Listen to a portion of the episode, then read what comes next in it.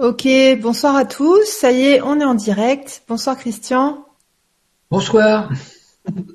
Alors ce soir pour euh, euh, voilà pour euh, pour terminer entre guillemets l'année en beauté avec Christian en fait on a eu l'idée de faire une petite vibra au coin du feu et donc Christian va nous nous raconter un petit peu son histoire toujours avec ses notes ses notes d'humour comme comme d'habitude. Donc euh, on va passer une très très très bonne soirée. voilà. Ah euh, bon, alors oui, j'étais en train d'observer, comme vous voyez derrière moi, il y a des petites lumières hein, qui tournent. Euh, ce sont mes pensées qui sont visibles ce soir. Je les ai rendues visibles. Et c'est, je vais vous donner, vous raconter, commencer par une petite anecdote. Cette nuit, j'ai été réveillé par un, par un rêve. Ça m'arrive des fois, je suis réveillé pendant la nuit comme ça. Et puis là, c'est comme si la petite voix intérieure me disait comment je fonctionnais? Parce que je me dis des fois, tiens, comment je capte les inspirations que j'ai, parce que des fois, il y a des sujets comme ça, plus ou moins, euh, voilà. Euh, attendez, excusez-moi, je vais monter le son peut-être. Voilà. Donc voilà, euh, oui, donc je me disais aussi, bon, les sujets, comment je capte. Et en fait, je me suis rendu compte que dans la vie, euh, dans la journée, je capte des informations. Des fois, j'entends quelqu'un qui me dit quelque chose ou une information qui peut se passer sur un écran ou à la radio ou, un film ou, une situation que je vois dans la rue. Alors, je vois tous ces éléments-là, puis je regarde simplement en tant qu'observateur. Hein, des éléments qui apparemment n'ont pas, n'ont pas, n'ont aucun, euh, aucun lien. Et puis, euh, pendant la nuit, mon, mon soi, mon doux, mon esprit, hein, ou mon, voilà, et il fait un peu une synthèse de tout ça. Et quand c'est tout prêt, pof, il me balance un texte en pleine nuit. Et, dedans, dans ce texte, je parle de toutes ces choses qui se sont imbriquées les uns avec les autres. Alors je me suis dit, tiens, c'est bizarre. Et on m'a dit que c'était ma façon de fonctionner. Bon, c'est pas que pour moi. Hein. Donc vous voyez, c'est intéressant parce que c'est en étant à l'écoute de la vie, de tout ce que la vie nous offre, qu'en fait l'inspiration vient elle vient sans arrêt comme ça par des petits trucs du quotidien. Euh, tiens, un tel m'a parlé de ci, euh, machin, machin a parlé de ça. Et j'ai trouvé que c'est génial. Et ça, ça fonctionne comme ça pour tout le monde. Alors, le, ce que je vais faire ce soir, je ne vais pas vous raconter tous les éléments et les, les expériences de ma vie, parce que déjà, ça prendrait beaucoup de temps. Et puis ensuite, bon, c'est pas très, c'est pas le plus intéressant. Alors, ce qui m'intéresse surtout, c'est de vous parler, de partager avec vous ma philosophie de vie. Alors ça, ma philosophie, c'est-à-dire les choses en passant par des expériences. Donc, euh, il y a un bout de temps, j'avais écrit euh, des textes là-dessus pour euh, voilà, et puis j'avais envie de les, les, transmettre par écrit. Et puis je me suis dit, oh non, ça serait mieux de les transmettre par la parole. Mm. Donc je vais naturellement, je vais vous lire un peu de textes hein, qui, qui, sont là, et puis voilà, et puis on fera des pauses, et puis j'espère que bon, ça sera réjouissant pour pour vos neurones et puis pour les miens, d'accord? Donc voilà. Donc pour moi, il je suis bon, j'ai toujours été certain qu'au-delà des nuages réside une source intelligence qui a tout, euh, qui a tout organisé. Hein.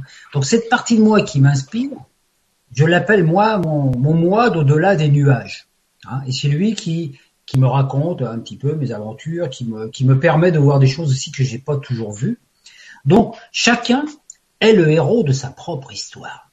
Et chacun de nos actes trace son chemin.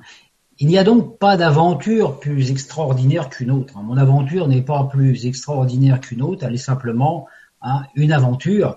Euh, je ne suis ni Jules César ni Alexandre le Grand, mais chacun a quand même la capacité d'écrire euh, le roman de sa vie. Et moi, je dis que sur Terre, chacun d'entre nous devrait écrire un livre, son propre livre. Ça serait mieux d'avoir des livres d'expérience de chacun plutôt que d'avoir plein de livres de théories qui des fois nous encombrent un petit peu euh, le cerveau. D'accord?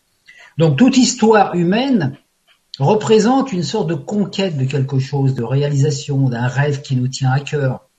Donc on peut dire que toute vie humaine, aussi difficile soit-elle, est porteuse de sagesse. Donc tout ce que je vais vous révéler ce soir, mes façons de voir, etc., ça fait partie un peu de ma sagesse à moi. Alors ne vous attendez pas à avoir des grandes déclarations euh, philosophique, euh, Descartes et tout ça, parce que moi, je suis un enfant. Hein, quand j'étais enfant, j'étais très attiré par les poulbeaux, hein, les poulbeaux de Montmartre, puisque je suis parisien d'origine. Et mon langage est un langage de la rue, un peu, un petit peu. Euh, voilà. Donc, euh, moi, je parle un petit peu, comme je dis, j'écris comme je parle. alors qu'il y en a qui parlent comme ils écrivent. Hein. Il y a des gens, quand ils, quand ils parlent, ils sont très... Euh, je pense à euh, Frédéric, Mitterrand, c'est ça, oui, quand il parle, on dit ce qu'il parle, tandis que moi, bon, c'est pas tout à fait mon truc, d'accord? Donc, ce que je vais vous confier là, c'est un peu une sorte d'autobiographie que j'appelais mon autopsie. C'est une autopsie réalisée de mon vivant, afin de conserver l'anonymat, et ça évitera de me faire charcuter après euh, mon départ de là pour voir, tiens, c'était qui Christian, etc. Voilà, hein, d'accord? Donc, euh, euh, ceux, et celles que je vais citer, les personnes dans, les textes ou autres, euh, toujours, je ne, nomme jamais les personnes avec lesquelles j'ai vécu des choses, que ce soit mes ex-femmes, que ce soit, mes, je dis mes ex-femmes, peut-être des enfants ou des amis et tout, parce que je tiens à garder l'anonymat. Mais bon, ces personnes-là ont été des intervenants, des figurants dans le film de ma vie. Alors dans, dans ce monde où nous vivons, vous savez que celui qui dit la vérité, il est cuit. Hein, celui qui dit mensonge a plus de chances d'être cru. Les médias télévisés démontrant cette réalité chaque jour. C'est pour ça que moi j'ai choisi la méthode al dente, c'est-à-dire mi-cru, mi-cuit. Eh, bon, voilà. Hein. Je sais que certaines personnes arriveront à trouver, bon, euh, peut-être les petites graines de sagesse, et peut-être que dans les graines de sagesse que je vais donner, comme des qui sont un peu comme des lentilles, il y en a peut-être certains qui trouveront des petits cailloux, mais bon, ça fait rien. On n'a rien sans rien. D'accord? Donc moi, je suis plus un semeur qu'un moissonneur. D'accord? Donc mon expérience, m'ayant amené à fréquenter plus les estaminets de la capitale que les palaces des beaux quartiers, donc, comme je vous dis, euh, attendez-vous à avoir quelques euh, quelques phrases et tout, peut-être qui vont choquer les oreilles un peu prudes. Je vais commencer à vous parler des trous de mémoire.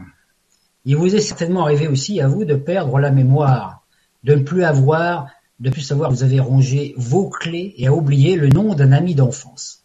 Mais rassurez-vous, c'est tout à fait normal. Nous avons un cerveau lent.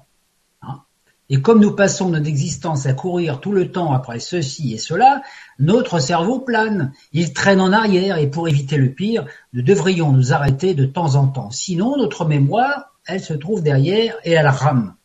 Donc, après, le disque dur, il en prend un coup. Les médecins accusent Alzheimer. Pourtant, il n'y est pour rien, ce pauvre type. D'abord, il se rappelle même plus que c'est lui qui a inventé cette maladie.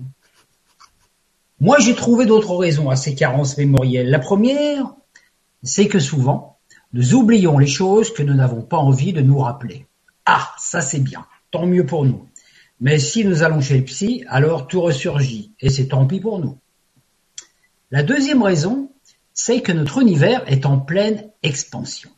Il se dilate et notre cerveau fait de même. Vous avez vu là hein? Voilà. Hein?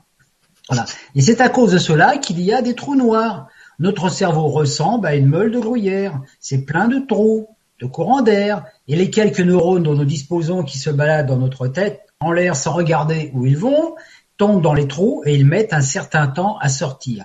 C'est cela qu'on appelle un trou de mémoire. Certains humains sont plus atteints. Ils ne se rappellent même plus qu'ils sortent de table et ils se remettent à manger, confondant ainsi un trou de cerveau avec un trou d'estomac. Avec certaines femmes, c'est parfois si pire. Elles ne se rappellent même plus qu'elles viennent de faire l'amour avec le type qui est dans leur lit et elles en redemandent encore. Ah Et puis, quand on prend de la bouteille, naturellement, ça devient plus inquiétant. Quand je dis quand on prend de la bouteille, ça ne veut pas dire qu'on picole, d'accord hein? Alors, il arrive un jour, on se lève le matin, on se regarde dans la glace et on se dit, tiens, mais c'est qui ce type là qui est dans la glace? C'est drôle, il ressemble à papa. Et c'est la même chose pour les femmes qui ne reconnaissent pas leur bobine, se mettent à paniquer dur quand elles voient leur mère dans le reflet renvoyé par le miroir. Cela finit par provoquer des scènes de ménage. Imaginez un peu ce qui peut se passer. Quand un type qui, le soir, a fait la nouba avec de belles nanas, des secrétaires de son bureau, etc., et, puis il est rentré un petit peu, bon, chaud, et le matin, il se réveille, dans le lit d'une femme qu'il ne reconnaît plus. Et pourtant, c'est sa femme. S'il ne dit rien, ça peut encore passer, mais s'il a le malheur de lui dire la vérité, alors là, il est cuit. C'est donc à force de percevoir, moi, ces événements de ma vie que je me suis dit que tout cela devait avoir un sens. Mais celui-ci semble interdit par les règles de la société. Et, inévitablement, tout individu qui cherche un sens à sa vie devient marginal. C'est l'épreuve ultime de chacun, qui voulant penser par lui-même refuse de laisser la société penser à sa place et dicter ses choix de vie. Moi, ça a été un petit peu ma, ma façon de, on peut dire, de démarrer. Alors, chercher un sens à sa vie est la porte ouverte aux problématiques et aux prises de tête. Parfois, on se retrouve dans des voies sans issue, ou bien on tourne indéfiniment dans des sens giratoires, où l'on reste prisonnier de nos sens, qui nous incitent à jouir de la vie sans chercher à comprendre. Comme le font aussi les veaux et autres moutons bien enfermés dans leur pâture. Ainsi, comme tout individu, dès mon plus jeune âge, j'ai été formaté par les tabous, les morales, les préjugés, issus de la matrice collective via le système éducatif et religieux. Voilà, je suis né blanc de peau et on m'a inculqué aussi que les Noirs étaient moins intelligents alors qu'eux, ils ont appris exactement l'inverse. voyez? Donc après, dans ma vie, bah, j'ai fait des expériences pour me rendre compte que tout cela, c'était faux. Donc j'ai passé une bonne partie de mon enfance et de ma vie à apprendre plein de choses hein, pendant toute mon, ma scolarité. Et j'ai passé une bonne partie de ma vie à désapprendre tout ce que j'avais appris. Et j'ai aussi pris conscience que beaucoup de choses que j'avais appris ne me servaient pas, ne me servaient pas à grand chose parce que c'est vrai que si je savais plein de choses sur l'histoire de France, sur sur euh, sur la recette de la poule au pot euh, de Henri euh, moi j'étais incapable de faire un, de, de, me faire cuire un œuf parce qu'on m'avait pas appris. Donc en fait, qu'est-ce qui est le plus important? Est-ce que c'est d'apprendre aux gens euh, plein de choses qui vont leur servir à rien ou des choses qui vont les aider à démarrer dans leur vie, ne serait-ce que faire du pain, faire du feu, des choses toutes simples qui sont quand même nécessaires, surtout quand on se retrouve dans des cas de, nécessité. Voilà. Il m'est arrivé, quelquefois, surtout pendant mon service militaire, d'être noir. Mais ça, c'est parce que j'avais picolé trop de vin blanc. Et alors que j'ai commencé à avoir trouble. Et j'avais même un copain, lui noir, qui lui faisait son service militaire. Et lui, quand il était noir à cause du vin blanc, c'était encore pire parce qu'en plus, il était ivoirien. Vous vous rendez compte Ivoirien et il est noir. ouais, c'est ça, voilà. C'est ainsi que cherchant un sens à ma vie, j'ai décidé de revoir celle-là avec un autre regard. Et alterner le cru et le cuit, comme je vous l'ai dit, puisque, comme je suis végétarien, cela m'arrange bien. Donc, pour voir tout cela, j'ai même osé, à un moment, retourner dans le ventre de ma mère pour retourner de l'autre côté. Je ne vais pas vous raconter ce passage-là ce soir parce que ça serait trop long. Peut-être que je vous raconterai un autre jour dans une autre vidéo ou tout, parce que ça, c'est, j'avoue que c'est assez, euh, c'est assez épique de, de, pouvoir voir, ressentir un petit peu ce voyage intérieur, etc. Voilà. Donc, on va regarder, on va commencer à ma naissance. Je suis donc né dans une maternité jouxtant une courbure de la voie de chemin de fer, d'où son nom, Courbevoie. Une voie courbe, ça ramène un jour ou l'autre au point de départ. C'est certainement pour cela que j'ai eu l'impression de tourner en rond pendant une bonne partie de ma vie. J'ai joué au petit train. Dès mon arrivée en ce monde, j'ai commencé à observer les trains qui passaient par la fenêtre de la maternité. Je les voyais passer, les trains, tout comme le font les bovins en me posant une multitude de questions sur les individus qui se trouvaient assis ou debout dans les wagons. Où allait-il Que faisait-il Et pourquoi allait-il là-bas? Pour avoir la réponse à mes questions, je n'avais qu'une alternative, celle de monter dans le train. C'est pour cela que ma vie a ressemblé à un voyage perpétuel, entrecoupé d'attentes plus ou moins longues dans les gares. J'ai pris une multitude de trains qui m'emmenait vers un ailleurs pas toujours si rose que je me l'étais imaginé. Quand, éperdu d'amour pour une jolie minette entrevue sur le quai, je prenais le même train qu'elle.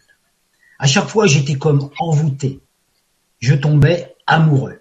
J'ai suivi la belle apparition et je me suis souvent retrouvé avec quelques bosses en plus et ma valoche sur un autre quai, dans une autre gare. C'était plus fort que moi.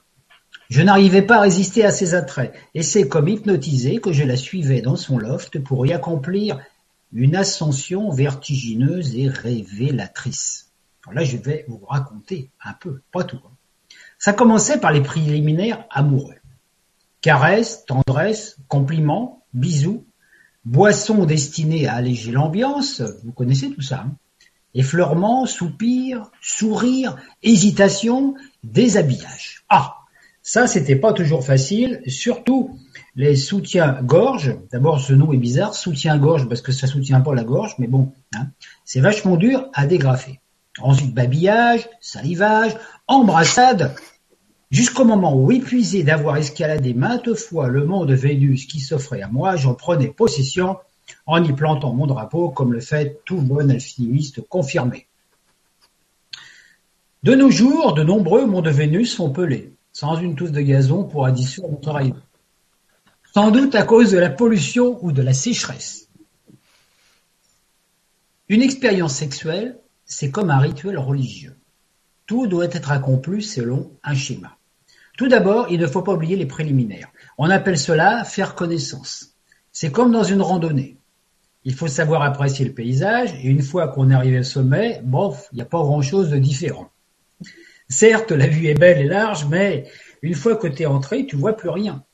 Alors, tel un volcan, tu laisses sortir la lave qui... Voilà. Après cela, une fois crevé, on s'endort. du moins, l'homme s'endort. Ce n'est pas parce que tu es un rustre, mais parce que à chaque fois que tu vides les pompons de leur substance, tu fais un trou dans ton corps éthérique et celui-ci devient comme une chambre à air percée. Ça, c'est mon double qui me l'a dit, m'a expliqué hein, comment ça se faisait, voilà. Et pour les anges, et pour les anges, et le temps de mettre une rustine, il faut dormir. Mais ta compagne, elle, elle n'est pas vidée, mais plutôt remplie, et souvent, elle t'en redemande une autre tournée. C'est à croire qu'elle ne se souvient pas que tu viens de tout lui donner. Alzheimer est souvent présent dans le coin. Alors tu dois prendre une décision.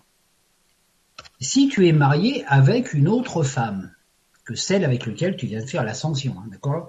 Tu dois t'en aller. C'est surtout pas le moment de t'incruster. Si tu es célibataire et que tu sais pas où coucher ce soir, ou que tu n'as pas envie de te retrouver seul dans ton deux pièces minables et sans chauffage, si tu es à l'autre bout de la ville, tu restes. T'as le confort, mais tu prends des risques. Par contre, s'il s'avère que t'es pas un bon coup, t'as peu de chances de rester bien au chaud toute la nuit, tu te fais virer. Si t'es resté toute la nuit et que t'es matinal, tu te lèves à l'aube, tu enfiles ton pantalon, tu prends la tangente, sans faire de bruit, en laissant un petit mot doux pour ta copine, et si t'es kamikaze, tu lui laisses ton numéro de téléphone. Mais si ta compagne s'est avérée plutôt volcanique, elle t'a épuisé tout au long de la nuit. Tu te réveilles avec les genoux raplapla. Les paupières lourdes comme un sac à dos et la tête dans le coltard. Alors remplie de ton énergie, elle se lève avant toi. Elle te prépare le café, le tartine et les biscottes et elle t'amène tout cela dans le lit. Et après le petit déjeuner, elle te saute dessus et tout recommence. Ce qui est le plus désagréable dans ce genre de copulation matinale, ce sont les morceaux de biscottes jonchant les draps, te rentre dans les fesses et te gratte. Alors, pour éviter le pire, tu te contentes de la position du missionnaire, comme ça au moins c'est pas toi que ça gratte. Je me suis souvent demandé pourquoi on appelait cette position le missionnaire. Mais j'ai compris. Celui qui est dessus, c'est lui qui décide, qui maîtrise la situation. Et celle qui est dessous, elle subit. C'est elle qui a les résidus de biscotte. Et oui, un missionnaire, c'est fait pour souffrir. Par contre, si tu as loupé l'ascension du mont de Vénus et qu'elle n'a pas osé te virer tout de suite, tu peux dormir en paix. Dès que tu seras levé, elle te montrera gentiment la porte. Donc, si tu as eu la chance de pouvoir profiter avec elle de la nouvelle séance de gymnastique matinale, tu te rendors. Normal, tu as encore fait un trou dans ton corps. Ta copine remplit à bloc, fait un peu de rangement pendant que tu roupilles. Tout en te regardant tendrement, elle pense hmm, ça pourrait faire un bon mari. Elle se laisse porter par son imagination, ses sentiments. Elle finit par te prendre pour son prince charmant. Et là, bon, t'es foutu. Je suis tombé une multitude de fois dans ce scénario. Je dormais paisiblement sans me rendre compte du danger qui me guettait. Je ne sais pas si j'ai été un beau coup, mais en tout cas, à chaque fois, j'ai décroché le gros lot. Je me suis retrouvé père de plusieurs chatons à nourrir. Mon ustensile masculin est donc devenu ma pierre d'achoppement. N'ayant pas vraiment pris le temps de faire connaissance, je me suis retrouvé à me lier à des partenaires avec lesquels, en vérité, j'avais peu d'affinité. Oh, je ne suis pas parfait, hein, ni macho, mais plutôt du style imparfait, cherchant la perfection dans un ailleurs inaccessible. Toujours en train de me remettre en question, gambergeant par mon et par vos, aventurier dans l'âme, riche d'expérience, mais peu riche en euros. Mes compagnes de vie s'en sont vite rendues compte. Et elles m'ont montré de quel bois elles se chauffaient, et celui-là ne me convenait guère. Il laissait trop de sang dans ma conscience et de suie dans mon cœur. C'est ainsi qu'à chaque fois, muni de ma petite valise, je me suis retrouvé sur un quai de gare sans savoir quel train prendre. Quand j'en ai assez d'attente, je vais au pif. Je monte dans le celui qui se présente dans l'espoir d'y trouver une nouvelle minette qui, me trouvant à son goût, m'emmènerait dans son nid d'amour qui se transformera au fil du temps en une cage plus ou moins dorée. Décidément, naître à Courbevoie a été pour moi comme une malédiction. À force de prendre des voies courtes, je me retrouve toujours au même endroit. Je tourne en rond. Vais-je donc finir ma vie sur un quai de gare? Il me semble que notre destin soit plus ou moins tracé avant la naissance, du moins les grandes lignes. Je suis né au bord de la voie ferrée. Mais ce que j'allais y faire n'était pas écrit d'avance. Et si j'étais né au bord du lac Léman, ma vie aurait été tout autre, j'aurais peut-être été à la pêche aux sirènes. De cette expérience, j'ai tiré une réflexion.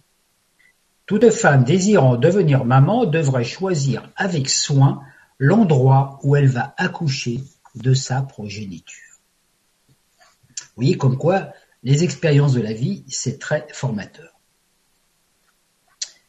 Mon existence ici-bas aurait pu être un vrai paradis, si elle n'avait pas été régentée par quelqu'un que vous connaissez tous, cette vieille mégère, acariate, que l'on appelle éducation, qui, assistée de ses complices, ses professeurs et moralistes et parents, s'est chargée dès mon plus jeune âge d'engranger dans mon cerveau une multitude d'informations inutiles et inhibitrices de l'enfant qui vit en moi, qui est mon état naturel d'être.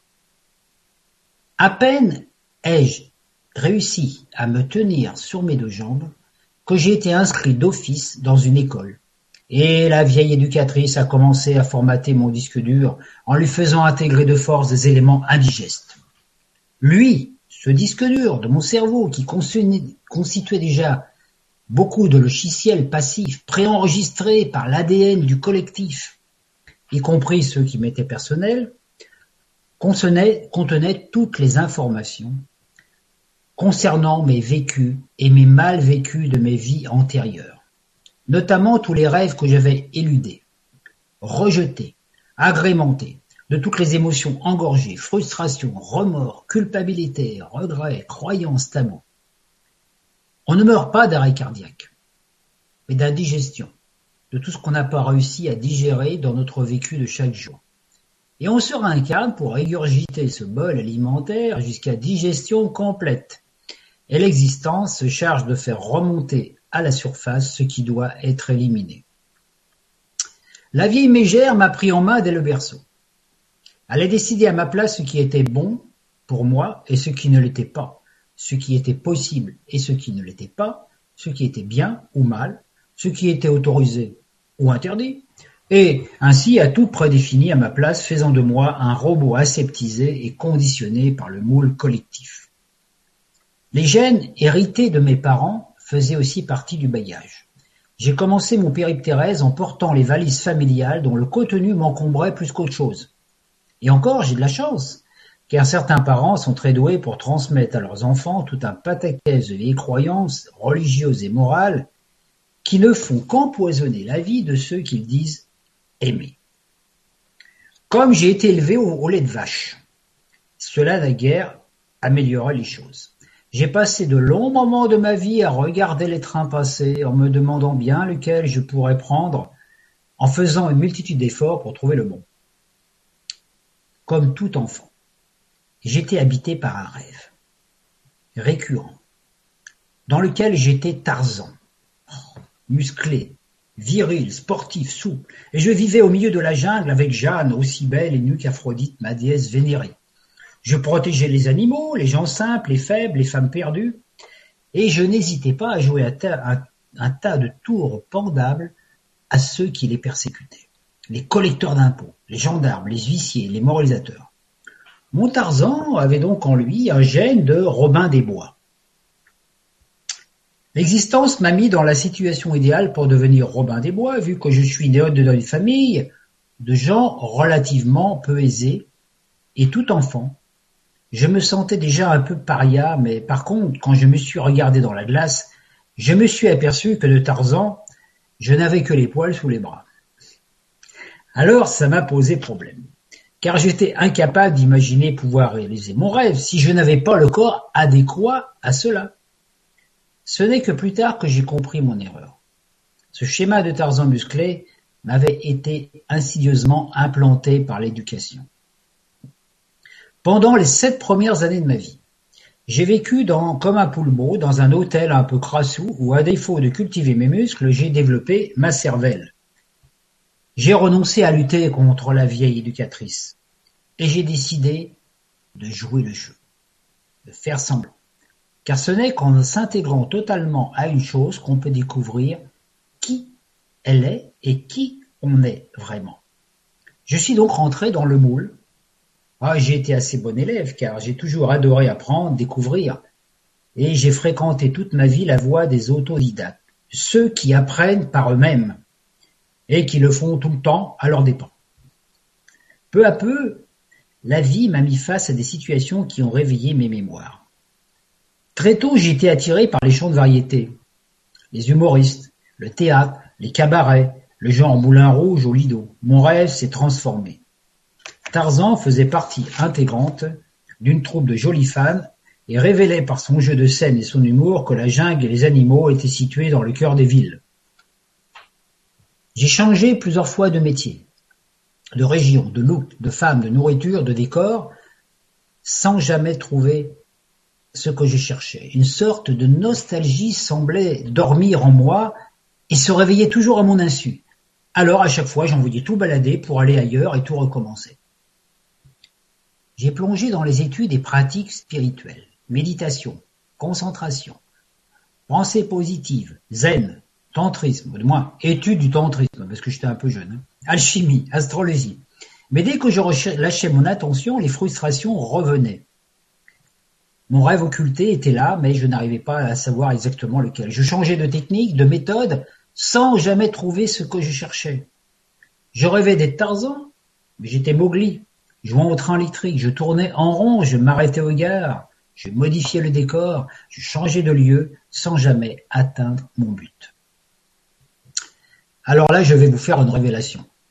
Comme mon corps ne correspondait pas à mon idéal, j'ai déprimé. Et de mes grissons que j'étais, je suis devenu entrelardé par les mots hérités de mes frustrations cristallisées. L'image que me renvoyait le miroir était insupportable. J'ai pratiqué une multitude de disciplines alimentaires et sportives pour développer ma musculature tout en perdant du poids. J'ai tiré pendant des heures sur des élastiques. J'ai couru pendant des kilomètres. J'ai soulevé des poids. J'ai fait de la natation, du ski, du volet, du judo, de la marche, de la gym. Ma graisse a fondu, mes muscles sont restés identiques. J'étais plus tonique, mais toujours aussi mal foutu. Comme je lisais beaucoup, je suis tombé sur un livre qui parlait d'auto-hypnose qui est en quelque sorte l'ancêtre de la sophrologie. La technique consistait à visiter les organes du corps, à parler aux muscles et à leur envoyer des images de l'idéal à réaliser. C'est ainsi que a commencé mon autopsie, destinée à faire le ménage intérieur. Grâce à l'introspection, j'ai commencé à changer. Plus tard, j'ai fait du théâtre, j'ai chanté sur scène face à un public, j'ai animé, raconté des histoires, et puis euh, pratiquer ainsi le naturisme au bord de la Seine, etc., etc. J'ai compris que tout ce qui était en moi devait s'extérioriser sous une forme ou une autre, car je ne trouverai la paix intérieure que lorsque tous mes fantasmes seraient réalisés. Le déclic s'est réalisé le jour où j'ai trouvé un ouvrage sur la pratique tantrique qui révélait le fondement même de cet art. Il consistait à vivre au-delà de toute dualité, de tout tabou, de tout dogme, croyance, concept de bien ou de mal. En fait, rien n'est bien, rien n'est mal. Tout n'est qu'expérience. Et tant que je refusais de vivre ce qui faisait partie de ma nature intime, mon enfant intérieur, je créais un barrage qui me fermait la porte du paradis. le tantra, qui n'est pas uniquement quelque chose lié à la sexualité, le tantra c'est un art de vie, c'est une philosophie de vie, d'unité, de, voilà, hein, me proposait donc d'assouvir en toute conscience et à fond tous mes rêves, mais aussi tous mes fantasmes les plus intimes pour être débarrassé de tout ce qui était inutile. C'est donc en plongeant dans cela, mais en étant totalement présent à tout ce que j'ai expérimenté, que je pourrais me libérer des vieux résidus. Ce n'est pas en jouant l'autruche, en se cachant, quand on a des fantasmes ou il faut les vivre et les assumer en conscience, et c'est le meilleur moyen de s'en libérer. Ma conscience ressemblait à un lac. Et dès que j'étais agité, les résidus se mélangeaient à l'eau, et je me trouvais dans la même situation qu'un poisson nager dans une eau sale. J'ai donc appris à écouter le rythme de mon cœur, à respirer plus amplement, à ne plus juger, à cesser de penser, et petit à petit devant moi l'eau s'est éclaircie. J'ai vu les résidus monter à la surface et j'ai commencé à les éliminer. Ceci était la résultante de toutes ces croyances sociales, éducatives, morales, monétaires, scientifiques que j'avais ingurgitées tout au long de mes vies et qui m'avaient occulté mon état de nature, celui de cet enfant sauvage et libre qui m'habitait et qui ne pouvait trouver l'essence de vie qu'en vivant avec tous ses sens. Je me suis rendu compte que dès que mon mental se mettait en route, il analysait, jugeait, triait, comparait et me coupait de mes sens. Mon mental ne connaît rien de la vie. Il n'est que le programme virtuel de ce que j'ai connu, un assemblage d'informations inutiles. Mais par les sens, je pouvais avoir d'autres informations et enfin commencer à ressentir la vie au lieu de l'imaginer, de l'appréhender.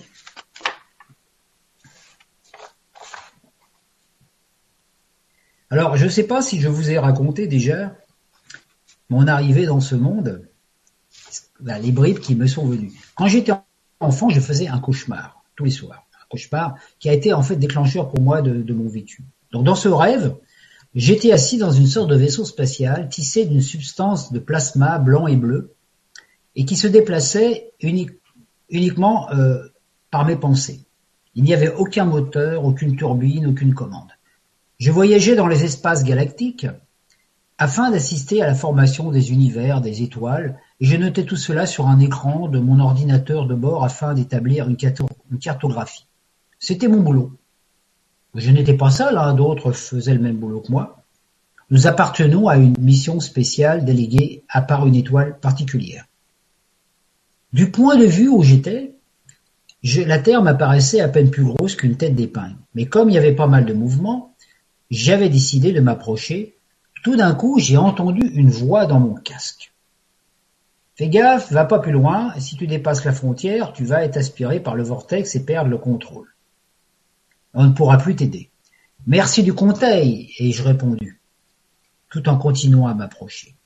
Puis, plus j'ai approché, mon vaisseau s'est mis à trembler, n'obéissant plus à mes ondes, il s'est mis à tournoyer comme un fou et j'ai été aspiré dans le vortex.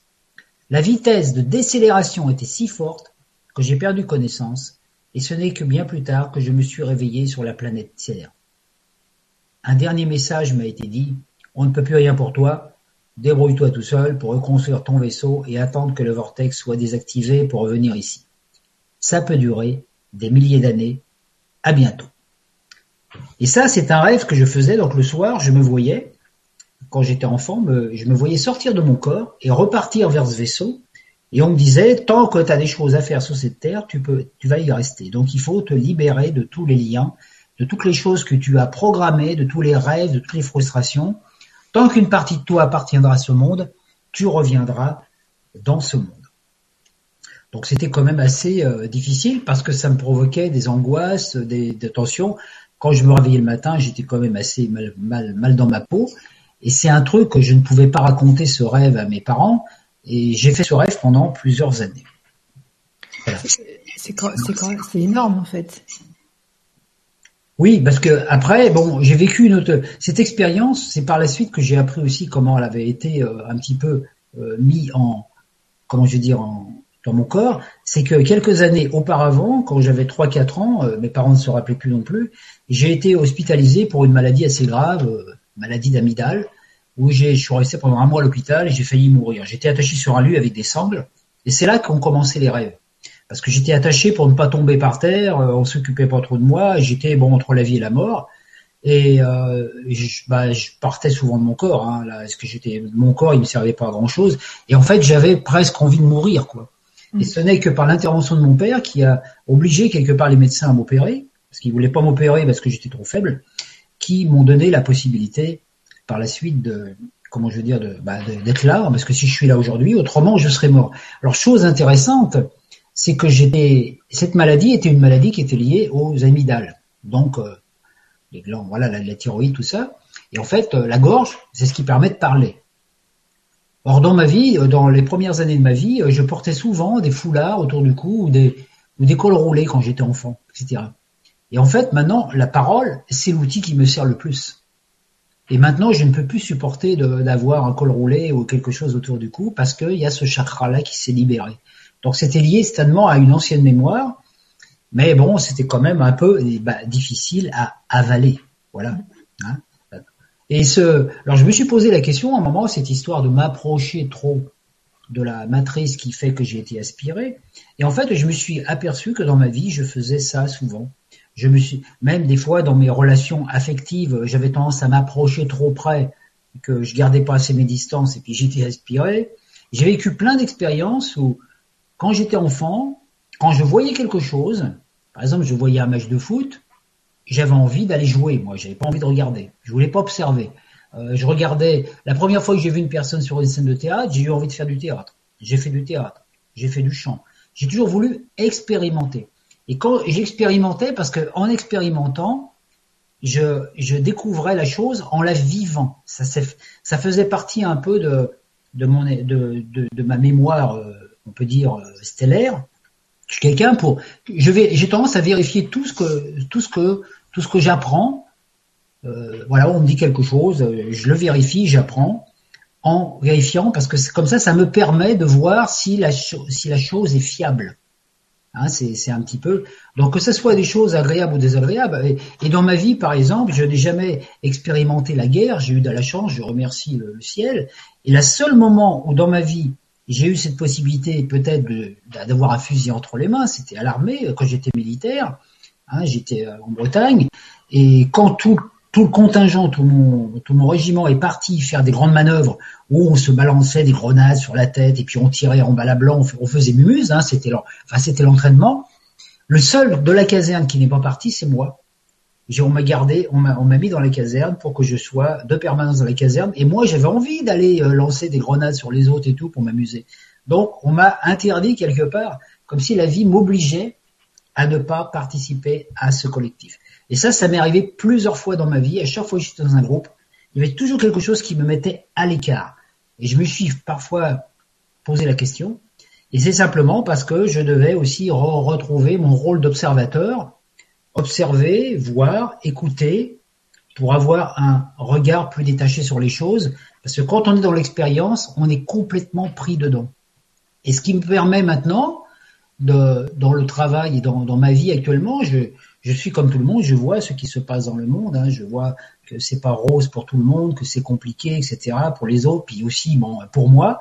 Mais en même temps, il y a une partie de moi qui arrive à être détachée de ça, d'observer, ce qui me permet d'être, euh, d'avoir peut-être plus de, de ouais, une vision plus élargie, puis de, ne plus me, me faire piéger, enfin de moins me faire piéger, parce que c'est vrai, quand on est pris par une émotion, quand on est pris par une émotion ou une chose, bah, c'est très difficile hein, de, s'en sortir.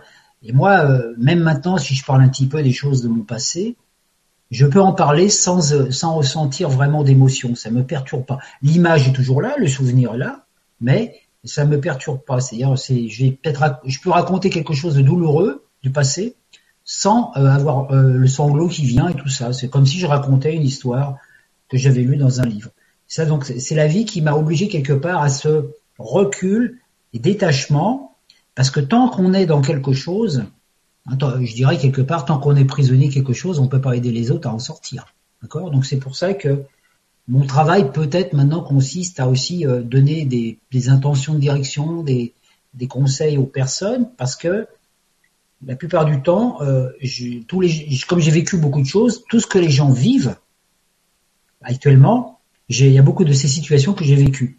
Je peux parler aux gens mariés, j'ai été marié, j'ai été divorcé, j'ai été séparé de mes enfants, je peux parler de la pauvreté, j'ai vécu ça pendant toute mon enfance, donc je peux parler des conditions de précarité, de difficulté et tout ça, j'ai connu ça, donc euh, maintenant j'ai pris du recul par rapport à ça, etc. Euh, je suis pas devenu riche pour ça, mais je suis bon euh, plus, je suis plus dans cette précarité, mais je l'ai expérimenté. Donc quand une personne, quand je vois une personne dans la rue ou tout qui souffre et qui est dans cette douleur, je peux lui apporter peut-être un conseil parce que je peux lui dire ce que tu fais, ce que tu vis là, moi aussi je l'ai vécu. Je sais ce que c'est. C'est pas de la théorie. Je sais ce que c'est que de souffrir affectivement, d'être séparé de ses enfants, d'être, d'avoir des choses comme ça. J'ai vécu toutes ces choses là. Donc voilà, c'est un petit peu pourquoi euh, dans ma vie l'observation euh, ne suffisait pas. Il a fallu que je devienne, parce que c'est en, en, devenant une chose qu'on la connaît. La connaissance, le savoir, c'est quelque chose que j'apprends à l'extérieur. Mais la connaissance, c'est quelque chose que, que je vis. Donc dans mes pratiques, je peux en parler là quand même en deux mots. Dans mes pratiques de méditation, par exemple, je suis, je suis quelqu'un de, j'ai aimé, j'ai toujours aimé lire. Quand j'étais enfant, mon premier livre, ça a été les, Travaux d'Hercule. Mon premier livre d'enfance, c'était les Travaux d'Hercule, la mythologie grecque et tout ça. Et quand je, et quand je lis un livre, euh, déjà enfant, mon habitude, c'était de noter. Je soulignais les livres, je soulignais les passages, les mots importants. Ensuite, je, je notais les passages sur un cahier. Et tous les passages importants que j'avais lus, je les apprenais par cœur et je fermais les yeux et je les mémorisais. C'est-à-dire, j'essayais de comprendre ce que ça voulait dire. Et quand j'étais enfant, je faisais même ça avec les. J'avais des petits bouquins, des bandes dessinées. Je lisais la bande dessinée, je la prenais par cœur, et puis après, je la vivais. Alors des fois, j'ai été Bibi Fricota, j'ai été Tarzan, tout. Euh, ma mère était pas toujours contente quand je sautais par la fenêtre, parce que j'avais ce besoin de. Je faisais. Je voulais expérimenter la chose. Donc euh, voilà, heureusement que j'ai pas été vif chez les cannibales, parce que j'aurais peut-être fait l'expérience d'être cannibale moi-même, parce que c'est comme ça donc, et dans mes méditations, c'est ça, à chaque fois que j'entendais une conférence, que j'apprenais quelque chose dans un livre, une lecture, je m'en servais comme sujet dans ma méditation. C'est-à-dire, je me dis, tiens, voilà, on m'a dit, euh, tiens, le cosmos, les étoiles, euh, que la source est partout, on n'a jamais été séparés du tout. J'ai, je prends l'information et je me mets dans la situation pour essayer de ressentir. Et c'est comme ça que des informations sont venues parce que ça m'a touché dans la profondeur. J'ai ressenti des choses mais c'est toujours difficile de partager un ressenti parce que les mots ne sont pas toujours euh, pas toujours faciles à dire, hein, d'accord? Donc je vais vous redonner, je vais vous expliquer encore un petit peu des trucs de mon enfance. Après, on passera à autre chose. C'est donc dans un milieu digne d'un roman d'Émile Zola que j'ai vécu les sept premières années de ma vie. Hein? J'ai fait pas mal d'efforts pour éviter de tomber dans les clichés diffusés par les médias. Vous savez, hein, euh, le type, euh, t'es arabe donc t'aimes le couscous, t'es chômeur donc t'es fainéant, t'es végétarien, t'es dans une secte, euh, voilà, etc. Hein, d'accord hein, Moi j'ai connu des arabes très sympathiques qui ne raffolaient pas de couscous, des chômeurs qui étaient loin d'être fainéants, et des végétariens qui me sont assez sympathiques, vu que je suis moi-même un mangeur de salade. Voilà. Et même, vous voyez, parfois, on dit, ouais, les blondes, elles sont comme ceci, elles sont comme cela, elles sont, ah, le truc, ah, les blondes, c'est des connes, etc. Ça c'est ça, ça c'est des véritables conneries, je peux dire, parce que il y a des blonds, il y a des femmes blondes qui sont vraiment des femmes de cœur, des femmes sympathiques. La couleur des cheveux, tout ça, ça veut rien dire. Mais c'est vrai que les femmes blondes n'ont pas le même euh, tempérament que les femmes brunes. Elles sont différentes dans leur comportement. Pour les hommes, ça doit certainement être pareil parce que c'est des c'est des schémas génétiques, hein, d'accord? Donc dans l'hôtel où j'ai vécu mes années d'enfance, il y avait des joueurs de cartes. Et c'est aussi euh, donc euh, vous voyez après maintenant moi je joue enfin je joue pas aux cartes, je joue pas au tarot, je sais pas jouer au tarot. Par contre, j'utilise le tarot comme outil de divination. Voilà. Bon, ma vocation m'a été inspirée par un de mes professeurs d'école. Parce que vu la couleur de mes yeux bleus et mes cheveux blonds, il m'avait dit, parce que c'est un professeur qui était un petit peu branché, il m'avait dit oh, que je devais avoir du sang arien dans mes veines. Vous savez, les blonds aux yeux bleus, c'est les ariens, hein, quelque part. Ce qui est normal, vu que pratiquement tous les humains, sauf quelques-uns, euh, sont des descendants de, cette, race arienne qui est issue de l'Atlantide, alors que la race noire, elle est une race qui vient directement de la Lémurie. Mais c'est ces archétypes différents, d'accord? Comme je travaillais bien à l'école, mon prof m'a révélé que j'étais un bon à rien. Mais ces propos traduits en français deviennent bons à rien, d'où un quiproquo qui s'avéra fâcheux pour mon destin. C'est là que j'ai commencé à apercevoir comment les mots engendrent des mots. Étant déclaré bon armien, il est normal que je suis venu végétarien et que toute ma vie je me sois contenté de rien. Il est évident que si j'avais eu plus d'atouts, je serais venu un bon atout, et donc un végétatou, celui qui ne manque de rien. Voilà. C'est ainsi qu'en jouant aux cartes, j'ai compris que pour gagner, il fallait avoir des atouts. Seulement, vu que j'étais blond et que j'avais misé sur les cœurs, ce qui n'était pas la couleur adéquate en cette époque, où ceux qui misent sur les pics s'avèrent plus efficaces. Parce que vous savez, dans le, jeu de cartes, les, les, reines de cœur, par exemple, les cœurs, ça correspond à la couleur blonde, les femmes, les blondes, et puis les brunes, c'est pique, d'accord? Hein Après, ça correspond aussi euh, aux arcanes de tarot, euh, aux coupes, aux, etc. Hein, d'accord? Donc, jusqu'à l'âge de 7 ans, j'ai donc cohabité avec mes parents dans un hôtel sans étoiles. Mon père, qui était ouvrier, faisait des heures supplémentaires le soir en remplissant des bouteilles avec du vin extrait de tonneaux. Cela lui faisait quelques sous de moins à donner pour la location de la piole, moi je l'aidais. Je collais les étiquettes sur les bouteilles, il est vrai qu'à force de baigner dans les odeurs de vin aigre, j'ai fini par ne plus en supporter l'odeur. Encore aujourd'hui, dès que je sens l'odeur du vin rouge, j'ai des nausées. Puis nous avons déménagé dans un petit appartement qui faisait environ dix-huit mètres carrés pour les quatre que nous étions. J'avais une sœur de deux ans mon aimé. L'année d'après, nous avons monté d'un étage pour emménager d'un appartement guère plus grand afin d'y loger mon petit frère qui venait de voir le jour. L'entrée était entourée de portes. Le placard, la cuisine, les chambres, les WC, l'entrée. C'est là qu'on mangeait en famille, la cuisine étant trop petite tout en espérant qu'au cours du repas, personne n'émettrait de désir d'aller au WC ou que personne n'oserait sonner à la porte, sinon il fallait débarrasser la table. Le WC était une sorte de couloir d'environ trois mètres cinquante de long sur un mètre de large. Au milieu de celui-ci trônait la cuvette. Et derrière celle-ci, il y avait un petit réduit, au sein duquel se trouvait une étagère à chaussures et une planche servant de table, le tout étant éclairé par une petite lucarne. C'est là que j'ai étudié pendant toute mon enfance. C'était mon bureau. Pendant cinq ans, j'y ai fait mes devoirs scolaires et le décor ne m'a jamais empêché de bien travailler à l'école, ce qui démontre bien que la volonté triomphe de bien des ambiances. Naturellement, comme mon bureau était aussi utilisé comme WC, il s'avérait souvent occupé par ceux qui avaient besoin d'évacuer leurs viscères. Quand c'était maman ou ma sœur, il fallait que j'évacue d'office, car il n'était pas question que je reluque leurs fesses. Quand c'était papa, je restais, sauf les lendemains de cassoulet, car vu que l'aération était limitée, je préférais prendre l'air. Je passais donc pas mal de temps à entrer, à sortir, et ce genre d'expérience m'a poursuivi tout au long de ma vie. Combien de fois ai-je dû prêter mon lit, ma chambre et mon matelas à des amis de passage? Certes, à l'époque, cela ne me dérangeait pas, puisque je ne connaissais rien d'autre chose, mais surtout lorsque j'étais en plein problème de maths et que tout d'un coup un visiteur venait réclamer le trône. Je devais sortir, attendre, et lorsque je rentrais, il me fallait apprendre à respirer en apté pendant quelques minutes. Pour pallier à certaines odeurs trop fortes et tenaces, je me collais le nez aux chaussures qui sentaient bon le cirage, c'était mon déodorant. Alors que j'avais 12 ans, nous avons déménagé dans une autre commune avoisinante sans oublier d'emmener la petite sœur, la dernière née. Nous avons emménagé dans un pavillon, situé à la Défense, à Paris, à côté du quartier de la Défense, qui à cette époque, l'Arche de la Défense n'était pas encore construite. C'était un village de campagne. Le pavillon n'était guère plus grand que l'appartement que nous venons de quitter.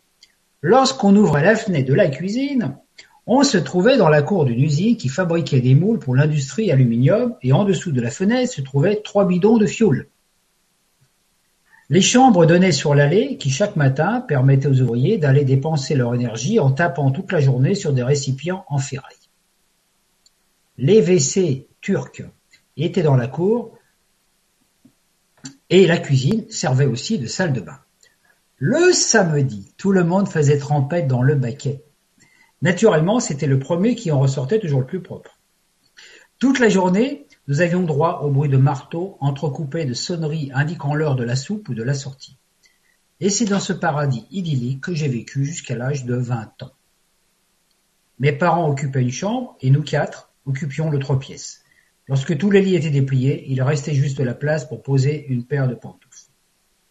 Dans le quartier, il y avait des pavillons de banlieue et un peu plus loin des bidonvilles et des maisons abandonnées par les propriétaires qui avaient été délogés pour construire l'Arche. J'adorais traîner dans ces maisons en ruine et j'y ramassais tout ce que je trouvais. Des objets, des morceaux de bois, des portes, des outils cassés, des photos jaunies. Ça me faisait travailler l'imagination de ramasser des vieilles photos. Pour aider mon père, je ramassais les vieilles planches dont j'extrayais les clous rouillés et tordus que je mettais bien soigneusement dans une boîte d'haricots verts vide afin de pouvoir les redresser avec un marteau le jeudi, le jour où je n'avais pas d'école. Le dimanche, j'allais plusieurs fois à la fin du marché, avec ma grande sœur pour ramasser des cagettes destinées à allumer le feu. Des épluchures pour les deux ou trois lapins que mon père devait élever, mais aussi des fruits abîmés que maman transformait en compote. Ça m'amusait, mais en même temps, ça me mettait l'angoisse. J'avais peur de rencontrer des copains d'école qui se seraient moqués de moi s'ils m'avaient vu faire cela. Déjà, qu'ils m'épargnaient pas, vu mon physique ingrat et qui me surnommaient gras du bide. Je n'avais pas d'autres copains pour jouer. Je me contentais de mes clous rouillés, tout en haïssant ce corps dans lequel je me sentais comme dans un vêtement rafistolé, et pas à ma taille. Le jeudi, je partageais mon temps entre les devoirs d'école, redresser les clous rouillés, faire de petits bois plicagettes, couper les traverses de chemin de fer récupérés dans la plaine avec la scie circulaire de papa. Celle-ci faisait du bon combustible, mais bon sang, qu'est-ce que ça peut quand on les coupait? Côté loisirs, il n'y avait pas grand-chose, à part le vélo, le marché et la télé noir et blanc d'occasion. Puis, mon père a eu un accident de travail et pendant plusieurs années, il a été absent de la maison. Il me manquait beaucoup, car il était mon idole. Physiquement, il me faisait penser à Jean Gabin et il me parlait un peu comme lui. Et c'est à l'âge de 15 ans, après avoir obtenu mon BEPC, que j'ai quitté le lycée et que j'ai été engagé dans une banque. Alors là, je vais vous dire euh, assez rapidement ce que j'ai vécu, puis j'arrêterai là après parce que je vais pas vous raconter toute ma vie, d'accord? Parce que euh, autrement, on en a pour la, Hein, d'accord Donc, lorsque je suis entré pour la première fois dans cet établissement bancaire, je pesais environ 75 kilos pour 1m65. 1m65. Je me sentais obèse et horrible. Et pour un oui, pour un non, je devenais tout rose, des joues, comme un petit cochon. Les collègues de travail, quoique gentils, ne se gênaient pas, cependant pour émettre des allusions caricaturales. C'est alors que j'ai décidé de changer de look. Fini les cheveux en brosse, parce que j'avais les cheveux en brosse, coupés courts, et j'avais une vraie tête de curé, d'accord, qui me faisait ressembler à un curé, à un gros curé, vous savez comme euh, comme sur les fromages là, euh, le des moines là. Alors j'ai laissé pousser mes cheveux jusqu'à ce que des grandes mèches gominées garnissent mon crâne. C'était en 65. J'entrais de plein fouet dans la mode, mais j'allais fort à faire pour m'y faire accepter. Pour tenir mes mèches rebelles, je me servais de pento, ce qui rendait ceci aussi gras que mon corps. J'avais l'impression d'être un corps gras, un corps de curé gras, un corps de saint doux. J'ai commencé le sport et les régimes amaigrissants, deux disciplines opposées l'une à l'autre. Car pour développer des muscles, il faut des protéines, et comme je ne mangeais pratiquement pas, je perdais de la graisse sans gagner de muscles et je m'en désolais. Souvent le midi, je ne mangeais qu'un biscuit. Et comme mon trajet de retour entre la gare Saint-Lazare et Richelieu-de-Roux où je travaillais était truffé de boulangeries, j'ai vécu l'enfer de la tentation. D'ailleurs, il y avait aussi dans ce quartier des filles de joie un peu tristes. C'était vraiment l'enfer. Le matin, je me levais aux aurores et pratiquais des exercices physiques pendant plus d'une heure et demie. Le soir, je m'empressais de rentrer à la maison pour lever des poids et des haltères, tirer sur des extenseurs et je comprenais cela avec du patinage, de la natation, du ping-pong, de l'équitation, grâce au comité d'entreprise de la banque qui me permettait de pratiquer ces choses. J'ai réussi à perdre 18 kilos en trois mois, et la peau de mon guide avait fort à faire à s'adapter à cette nouvelle forme. Elle s'amusait à faire des plis, comme c'est le cas chez les dames adeptes du régime draconien ou après avoir accouché. À 18 ans, j'étais enfin mince et pour compléter mon look, je me suis fait friser les cheveux à la Jimi Hendrix. Oui, la mutation. Hein Par contre, j'étais loin d'être à l'aise avec les femmes. En plus, j'avais toujours peur de regrossir, j'étais devenu un fanat des exercices, un zombie de l'exercice obligatoire, avec une idée fixe. Si t'es gros, tu plairas pas aux filles. Puis, à l'âge de 20 ans, Dame Patrie m'a appelé sous ses jupettes pour que je puisse l'honorer pendant une année. Et c'est là, donc, euh, donc euh, voilà, je vais peut-être arrêter là. C'est là que, comment je veux dire, euh, pendant mon service militaire, que que j'ai vécu cette année bah, un petit peu comme un emprisonnement, c'est là que j'ai commencé aussi à, à, à, m'intérioriser de plus en plus. Et puis que petit à petit, quand je suis rentré, bon, après mon service militaire, je, suis, je suis tombé dans, dans le schéma, euh, comment je veux dire, métro, boulot, dodo, travail, etc. Mais euh, quelques années plus tard, je, je n'en pouvais plus, donc j'ai tout laissé. J'ai à un moment, j'ai tout laissé tomber. Et il faut quand même euh, voir que ce qui m'a fait changer dans ma vie de, métier, par exemple de quitter mon métier de vente, ça a été l'amour. Parce que j'ai rencontré euh, une femme qui est devenue ma première épouse, qui m'a donné ce, enfin qui a mis au monde ses deux enfants. Et bon là j'étais encore à la banque, mais quelque part ça m'a permis de partir de cette ville de Paris et de, et de sortir d'un, d'une destinée qui aurait été peut-être sécurisante. Aujourd'hui, je serais peut-être un grand directeur de banque, bien riche et bien gros, hein, qui, qui peut-être euh, voilà participerait peut-être euh, au gouvernement ou à des choses comme ça. Mais en même temps, il y a une partie de moi, il y a mon enfant intérieur qui criait, qui me disait non, pas ça.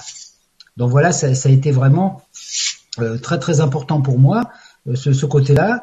Et puis après, bon, naturellement, il y a eu toute cette expérience, comme beaucoup de personnes, peut-être qui m'écoutent ce soir. À un moment, j'ai rejeté complètement la, religion catholique mais au fond de moi, je n'ai jamais rejeté l'image de Jésus. Ce personnage, justement, puisqu'on est à Noël, c'est peut-être le moment d'en parler. Pour moi, Jésus a toujours été euh, mon, plus grand héros, c'est-à-dire euh, un personnage de paix euh, puissant dans, son âme, dans son esprit, parce que ce qu'il avait osé faire, peu d'individus, peu d'individus l'avaient fait. Hein. Donc voilà. donc après, bon, L'église, c'est pas une chose qui me tentait beaucoup parce que dans les églises, moi, je m'ennuyais souvent. Puis en plus, il faisait froid. Il faisait froid comme tout dans ces églises. Hein, on s'ennuyait un petit peu. Tous les vendredis soirs, naturellement, quand j'ai, fait mon, mon catéchisme, parce qu'à l'époque c'était obligatoire, je devais aller à la confesse pour révéler mon péché au curé, car sans absolution, il n'était pas question de participer à la communion du dimanche. Comme je ne savais pas trop quoi dire au curé, je faisais comme la plupart des gens, j'inventais des péchés. Et je recevais l'absolution avant de les faire. Ça me donnait des idées que je n'aurais pas eues autrement. Et ce que je disais au curé souvent, c'est Père, je me sens coupable d'être un menteur. Je mens comme je respire. Et comme je respire tout le temps, vous comprenez, c'est pas facile. Et en fait, c'était un pieux mensonge. Et pour me punir, le curé me donnait des actes de contrition. Vous savez, c'est ma faute, c'est ma faute, c'est ma très grande faute, mais à culpa, mais à culpa. Hein Donc je m'agenouillais sur le prix Dieu et je répétais mais à culpa, mais à culpa, mais à culpa. Juste au moment où l'envie de René me prenant, mais je me suis dit tiens ça coule maintenant. Alors j'ai nettoyé de tous mes péchés, même originaux. Vous savez ce que c'est qu'un péché originaux? Les péchés originaux, c'est un péché que personne d'autre que moi n'avait encore inventé. Alors je suis rentré chez moi. Et c'est là que petit à petit, bon, euh, je me suis, euh, j'ai vécu plein d'expériences. En fait, moi, l'Église, le fait d'aller au catéchisme m'a appris à mentir, parce que le dimanche matin, il y avait messe obligatoire. Pour vérifier ma présence, le curé me donnait une carte de fidélité que je devais déposer dans l'urne à l'intérieur de l'église, près de la porte, pour que le curé y dépose un tampon et vérifie ainsi que j'étais venu à la messe. Comme cela, cela ne m'enchantait pas, et que j'étais absous de mon péché de mensonge, je trichais. Lorsque c'était possible, j'entrais en douce dans l'église pendant que le curé avait le dos tourné. Je, je déposais ma carte et je m'éclipsais rapidement. Mais certaines fois, l'abbé assistant du curé restait posté près de l'urne et il m'était impossible de tricher. Et le jeudi suivant, quand le curé me demandait si j'étais venu à la messe, je disais oui mais que j'avais oublié ma carte. Alors, il me croyait. Et c'est ainsi que j'ai appris à mentir sans rougir. De temps en temps, j'allais à l'office au moment de la communion, le curé me posait une hostie blanche et insipide dans la bouche. Immédiatement, elle se collait au palais.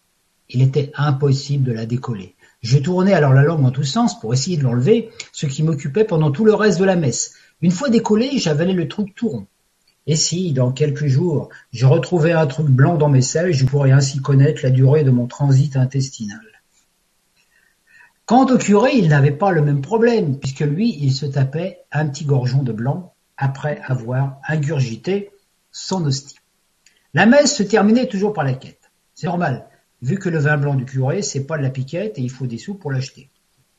En tout cas, la messe m'a donné l'inspiration artistique et j'avais composé un chant sur l'air Le petit vin blanc. Alors, je vais vous chanter pour terminer ce, truc. Hein. Je vais chanter en acapella, hein, d'accord?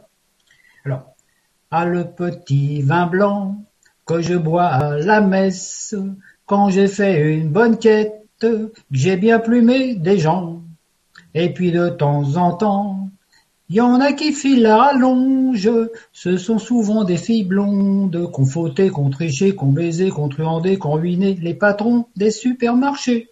Pan, voilà. Quant au péché, j'avais ma philosophie, car j'étais persuadé que Dieu, qui a si bien fait les choses, avait tout prévu.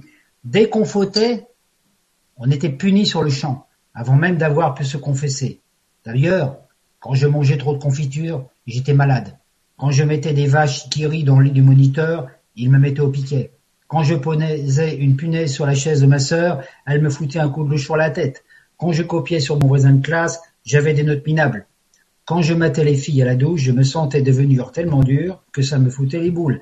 Alors je me suis dit que si j'étais puni immédiatement, ça ne servait vraiment à rien d'aller à confesse. J'ai donc cessé ce genre de pratique et depuis ce temps-là, il est vrai que je mens beaucoup moins. Voilà, je vais arrêter là pour, euh, pour aujourd'hui. Voilà, donc vous en savez un petit peu plus sur moi. Euh, si cette euh, intervention vous, donne, vous a donné, je sais pas, l'envie de poser des questions. Oui, oui, oui. N'hésitez pas à poser des questions sur, sur le forum. justement, il y a des petits commentaires euh, de Myriam, Mireille, Benoît, Marilyn, euh, Michel Rib, Océane et euh, Lilizen qui nous font des gros bisous, qui voilà, qui passent le bonjour à tout le monde. On vous embrasse. Eh oui, merci, moi aussi. On vous embrasse tous. Mais tu l'as écrit quand le, texte? Ce texte-là? Ouais. Bon, c'est un texte. Il n'y a pas tout là, hein, il y en a encore. C'est un texte que j'ai écrit il y a, ça fait au moins dix ans. Hein. D'accord que j'ai remanié un petit peu dans la, dans la présentation, mais c'était, euh, c'était, voilà, c'est, et c'est mm. ce qui me tournait justement. Moi, je me suis dit tiens, je vais revoir ma vie, hein, parce que c'est bien aussi d'aller voir un petit peu dans le passé. Et puis petit à petit, j'ai eu, au début, j'avais, je me dis tiens, écrire une biographie. Puis quand j'avais commencé à écrire cette biographie, je, trouvais ça un peu ennuyeux, quoi. Mm. On sait que j'ai, il y avait cette autre, euh, une autre part, c'est comme s'il y avait cette autre partie de moi, hein, petit, parce que moi j'aime beaucoup rire, j'aime beaucoup rigoler, tout ça. Une partie de moi qui, qui m'a dit que, en passant ça un petit peu, c'est une forme, un petit peu de philosophie, avec un peu d'autodérision dedans aussi, euh, ça pouvait aussi montrer, euh, voilà, euh, des choses. Parce que le but pour moi n'est pas de raconter ma vie pour dire, voyez, moi j'ai vécu ma vie, ceci, cela, simplement pour montrer aussi que quand on on peut vivre un parcours difficile parce que mon parcours d'enfance n'a pas été facile, hein, euh, comme je dis, hein, la, pauvreté, tout ça, j'ai connu.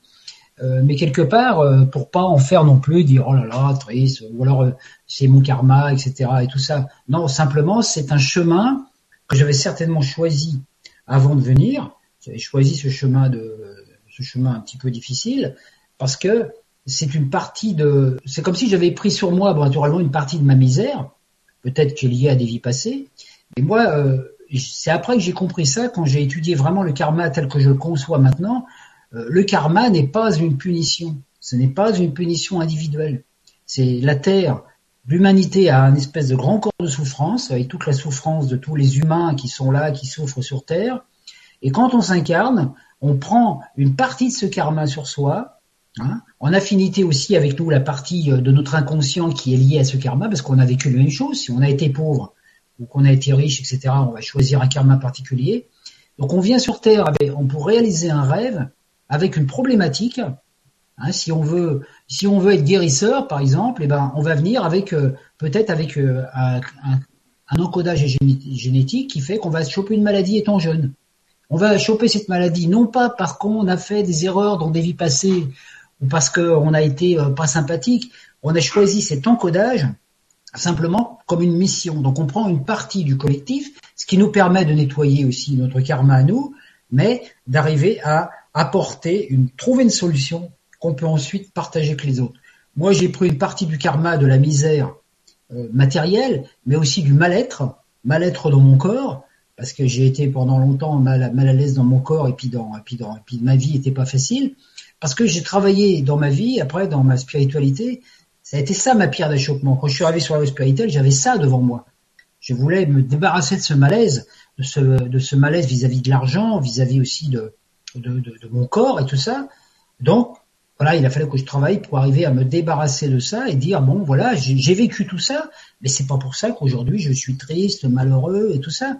Au contraire, je me sens beaucoup mieux maintenant que quand j'étais euh, quand j'avais 30 ans.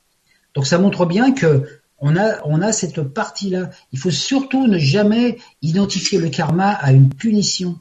Ça, c'est très très important parce qu'il y a beaucoup de gens qui traînent leur karma, qui ont l'impression ah ben ça c'est mon karma, je dois souffrir. Parce que cette notion de karma avec souffrance, c'est-à-dire si dans les vies passées j'ai fait une erreur, j'ai fait du mal et que je reviens pour souffrir, et si je fais du bien, euh, ça va euh, après j'irai au paradis quelque part. C'est une pensée qui vient uniquement de la conscience judéo-chrétienne. Vous savez le côté judéo-chrétien. Si pendant ta vie tu vis l'enfer sur terre quand tu seras mort, tu iras au paradis. Moi, j'y ai cru pendant longtemps. Et ça, c'est une grosse aberration. Je dirais que c'est la plus grosse manipulation qui peut exister. C'est, le, c'est exactement la même chose qu'un parent qui fait qu'un enfant, quand tu lui dis si t'es sage, tu auras un bonbon. Hein. Parce qu'en fait, comme l'autre côté est le reflet de ce qu'on a ici, puisque ici on est dans un monde de reflets, si sur la terre on vit l'enfer, et qu'on s'enferme dans un enfer de souffrance parce qu'on dit oh là là j'étais quelqu'un de mal dans une vie passée etc on s'enferme D'abord, le mot enfer me ment, hein, est clair. Bah, si je m'enferme dans quelque chose comme ça, bah, c'est sûr qu'une fois que je vais passer de l'autre côté, que je vais rentrer, que je vais aller dans l'astral, puisque j'aurai plus mon corps physique, je retrouverai la même chose. Vivez l'enfer sur Terre et de l'autre côté, vous retrouvez l'enfer. Donc, alors que nous, on nous demande simplement ici sur Terre de, on est dans un monde qui est difficile, où il y a de l'ombre, on nous demande, on est venu sur Terre avec un petit enfant intérieur qui est aussi bien masculin que féminin, petit garçon, petite fille, et cet enfant, il vient pour jouir de la vie. Et cet enfant intérieur, il porte en lui le, message de notre âme, parce que l'enfant intérieur, il est le messager de l'âme. Il est lié dans le corps au subconscient, hein, il est lié au subconscient et au corps éthérique. Donc cet enfant intérieur, tant qu'il est brimé par le mental, par les émotions, par la société, par l'extérieur, etc., il peut pas s'exprimer.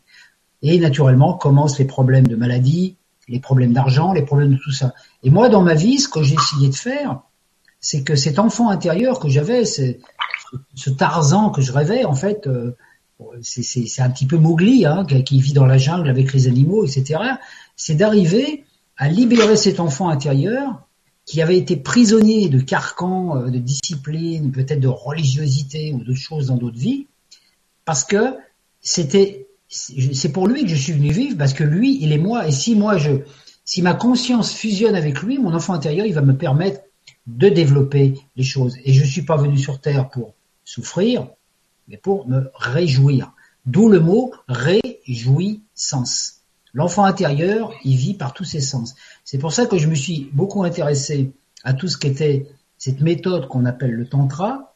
Hein, et dans le tantra, il y a qui est une philosophie de vie, c'est-à-dire l'unité avec tout, la jouir de tout, de la vie, de euh, manger un fruit, respirer et respirer euh, l'air pur, euh, voir le soleil, jouir d'une danse, d'une musique, d'un parfum, de tout ce qui est là. Et puis naturellement, dans, la pratique, je dirais sexuelle, bah, c'est la même chose, parce qu'en fait, le, le, tantra, le tantra de la sexualité, ça fait peur un peu aux gens. Mais en fait, c'est arriver à retrouver notre état d'origine. Parce que souvent, ce côté très sérieux qu'on a dans la vie quotidienne, parce qu'on est pris par des, mentalités, des trucs comme ça, on le reproduit dans la vie sexuelle. La vie sexuelle, c'est la sexualité, c'est sérieux. L'homme dans une relation sexuelle, il doit accomplir une performance. Il doit faire quelque chose, il doit faire plaisir à sa compagne, il doit, il doit la faire jouir. Et puis la femme aussi, il faut qu'elle doit, qu'elle fasse son devoir conjugal, qu'elle donne du plaisir à son mari. Il y a des contraintes. Et toutes ces contraintes nous enferment parce que comme les contraintes sont liées au mental et aux émotions, bah, dans la sexualité, c'est, voilà, comme je disais tout à l'heure, la position du missionnaire, hein, la position idéale pour souffrir. Hein, c'est la position la pire qui peut exister quelque part, parce que voilà, c'est. Alors qu'en fait, dans le, dans le, on peut dire quand on est vraiment dans cet esprit tantrique, euh, la sexualité, ça doit devenir un jeu. On doit jouer comme des enfants. Vous savez, les enfants quand ils jouent à papa et maman, ils découvrent des trucs. Ben, on devrait vivre nos sexualités comme ça, c'est-à-dire même au lieu, on n'a même pas besoin de feuilleter, euh, je dirais, le Kamasutra Ota, il faut inventer des trucs qui n'ont jamais été inventés. Mais des trucs simples, hein. on n'a pas besoin de mettre les pieds au mur ou de faire le poirier. Hein. Ça, c'est plutôt casse-gueule, ça, ne ça sert pas à grand-chose. Parce que plus on est dans la, plus on est dans une pratique de quelque chose de compliqué, moins on est dans le ressenti. Et en fait, le tantra, ça commence déjà, pour moi, euh, dans le quotidien. Quand on prend quelqu'un dans ses bras, justement, là, ça va être Noël on va tous se prendre les bras dans les uns dans les autres et puis on va s'embrasser, je te souhaite une bonne année, bah, c'est déjà un acte tantrique si on est vraiment dans l'instant présent. Mm. Sans, alors naturellement, peut-être qu'on va avoir dans, à prendre dans les bras des personnes avec lesquelles on s'est peut-être frité un petit peu l'année dernière, une sœur avec laquelle on s'entend pas beaucoup, euh, un parent qui nous gonfle, etc. Bah, peut-être qu'à ce moment-là, on peut pratiquer ça. Et le tantra, euh, c'est vraiment la voie de l'enfant intérieur, c'est la voie du pardon, du pardon total, donc de, de l'amour. L'enfant, l'être tantrique, c'est un être d'amour. C'est donc euh, c'est plus une méthode. C'est même plus une méthode. C'est au-delà de la technique. C'est être amour. Pourquoi? Parce que l'enfant intérieur, il est lié à un enfant que vous connaissez tous, qui s'appelle Eros. Eros, le fils d'Aphrodite, hein, qu'on appelle aussi Cupidon. Hein, ce petit enfant qui avec ses flèches là, puis qui décoche ses flèches, et puis qui envoie des flèches sur tout le monde eh ben, c'était cet enfant intérieur, notre enfant intérieur, il est une émanation de l'éros. Et on est ça. C'est-à-dire, l'amour, c'est pas quelque chose à acquérir, c'est notre état d'être naturel. On est pulsé par cet amour. Toutes les cellules de l'univers, toutes les, tout l'univers est pulsé, traversé par cette onde d'amour. On n'a qu'une chose à faire, c'est à laisser s'exprimer, sans juger. Alors naturellement, il y a, il faut pas confondre l'amour et les affinités. Hein.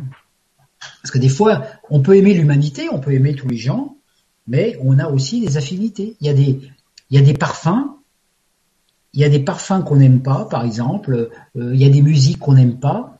Alors je vais terminer là-dessus parce que je ne veux pas aussi rentrer dans un discours. Dans, ce que j'ai vécu cette nuit, on parlait de l'âme et de l'onde. Vous savez que euh, notre, notre identité galactique, c'est une musique, une mélodie ultrasonique. Et toutes les, toutes les particules de l'univers qui dansent les unes entre les autres, les particules des étoiles, des planètes, ça fait une musique, une musique ultrason, qui est générée par le home qui est la, note. Chacun d'entre nous possède une mélodie. Notre corps physique, c'est quoi? C'est un instrument de musique qu'il faut accorder. Donc en fait, dès l'instant qu'on est, nos cellules, elles sont en, cette mélodie d'amour qui nous donne la vie, elle, est, elle émane à chaque instant des milliards de fois par seconde par l'étincelle de notre cœur. C'est-à-dire, elle est dans nos cellules. Là, il y a cette musique. Et moi, une fois, je m'étais rendu compte de ça. Je voyais la différence qu'il y a entre un film et puis la vie quotidienne. La, différence, on l'aperçoit pas toujours, mais elle est simple. Quelle est la différence dans un film? Couper la musique. Regardez un film et enlevez la musique du film vous allez voir le, le, film, il va être pas, il va pas du tout être pareil. La musique est porteuse, et c'est pour ça que nous, on a souvent tendance à vouloir écouter de la musique. Hein. De plus en plus de gens écoutent de la musique dans la rue, etc. C'est pas génial quelque part parce que ça empêche d'être vraiment dans la conscience de l'instant, mais bon, ça, c'est aussi un truc qui aide. Mais en même temps, la question est pourquoi on n'est pas tous attirés par les mêmes musiques? Déjà, on a les musiques ethniques. Selon si on est né en Afrique, on va être on va, va pas être attiré par les mêmes musiques que si on est né à Paris, par exemple, parce que ça fait partie de notre géné, de notre génésis, de notre génétique. Donc on est attiré par des certaines musiques. Moi, vous voyez, qui suis un enfant de, la rue, qu'on peut dire, j'apprécie la grande musique, hein, le Bach, le Beethoven, etc. J'apprécie un peu, je dis un peu, hein, d'accord? Mais moi, les moments de ma vie où j'ai vécu des euh, des grandes envolées de, joie, c'est en écoutant des musiques de variété. Je me rappelle quand j'étais enfant, quand j'entendais le French Cancan, moi j'étais, je partais dans les, j'étais au Nirvana. Alors que j'écoute Beethoven, je dis ouais ouais c'est bien. Bah, pourquoi? Parce que ça fait partie de mon encodage génétique. Ça veut pas dire que ma musique est meilleure qu'une autre. Et moi quand j'écoute des fanfares populaires, des fois ça me fout des frissons partout dans le corps parce que ça fait partie de mon rythme, du rythme de ma musique génétique de par rapport d'où je viens. Donc chacun a la sienne. Et, quand on exprime cette musique, c'est ce qu'on appelle le chant de l'âme. Et ben c'est ça après. L'enfant intérieur va se libérer par le chant de l'âme. Et en fait, le chant de l'âme, on peut, le chant, c'est, il y en a un qui va être musicien, il y a l'autre qui va être chanteur, il y a l'autre qui va être peintre, il y a l'autre qui va être euh, danseur. Peu importe. Mais en tous les cas, une chose est certaine. Et moi, c'est vraiment ce message qui m'est passé cette nuit, c'est que tout être humain a un don artistique à déployer. Il y a des gens, il y a des gens qui disent ah moi je suis pas danseur, je suis pas artiste, je suis pas ceci, je suis pas cela. On a tous quelque chose d'artistique en nous. Et ça c'est quand on est en contact avec notre âme, avec cet enfant intérieur, ce message il se révèle. Et c'est ce message, c'est un parfum, c'est le parfum de l'âme, c'est de la joie. Quand il y a la joie, l'enfant intérieur est libéré, on est sûr. Et c'est ça accomplir sa mission de vie. C'est pas autre chose. C'est pas compliqué. Euh, c'est pas être missionnaire, euh, machin. Donc euh, voilà. Donc en, cette période de Noël, je pense que c'est la meilleure chose que je voulais te dire aussi, c'est que peu importe ce qu'on a vécu, peu importe tout ça, mais qu'on a vécu, on avait choisi de le vivre pour nous permettre d'être meilleurs maintenant. Et bon, de cette nouvelle année là, en 2017, ben, peut-être qu'on devrait cesser complètement de de, de, nourrir un corps de souffrance et de nourrir notre corps de jouissance. Peut-être qu'on aura l'occasion de faire une conférence là-dessus parce que c'est un sujet qui me touche beaucoup. Ce corps de jouissance, il est là. Il est là, c'est notre corps de joie et j'espère que le soir de Noël et puis le jour de Noël, vous allez pouvoir vous exprimer avec ce corps de jouissance pour réjouir tous les autres parce que tout le monde sera content. Voilà ce que je pouvais dire par rapport à, j'ai occulté les, les, réponses, les questions en fait. Mais bon, question. Bah écoute, non, il n'y a pas, a pas grand chose en question. Euh, il y a Océane qui, te dit euh, quel humour, c'est un plaisir. Et ensuite, euh, si je comprends bien, il faut savoir s'émerveiller. Exactement. L'enfant intérieur, c'est ça. Et s'émerveiller de, pas grand chose des fois. Ouais, vous voyez, regardez, j'ai acheté une petite lampe là dans ma pièce pour, faire ce tournillon. Je l'avais mis au milieu de ma pièce. Alors, des gens disent, oh, naturellement, ces trucs-là. Eh ben, moi, à un moment, je m'étais dit, je voulais m'acheter un truc pour faire un peu des belles des belles lumières comme ça dans, ma pièce. Puis je me disais, bah, naturellement, ça coûte cher. Une lampe comme ça, ça coûte 5 euros.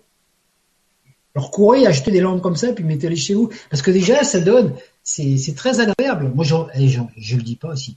J'en ai mis une dans ma chambre à coucher. Non, ça fait, c'est, très agréable. Voilà. si vous voulez ça fait un peu plus glamour. Voilà. Ok, alors je rafraîchis une dernière fois euh, pour les questions. Ok, donc on n'a pas de questions ce soir. Voilà, il y avait il y avait des petits commentaires tout à l'heure, mais j'en ai déjà parlé. Euh, ok, on va. Alors, euh, j'ai écrit l'article hein, sur le grand changement. Euh, le vendredi 6, donc 6 euh, janvier avec Christian, euh, nous ferons la Vibra conférence de présentation des ateliers astrologie, où Christian en fait nous expliquera pas à pas, atelier après atelier, comment lire un thème astrologique et surtout tout le vocabulaire. Est-ce que tu veux en toucher deux mots? Oui, alors, alors euh, je me rappelle, on a, on a prévu cinq modules, je crois, hein, il me semble, hein, quatre ou cinq. Euh, oui, oui, oui, euh, un, bon paquet de modules.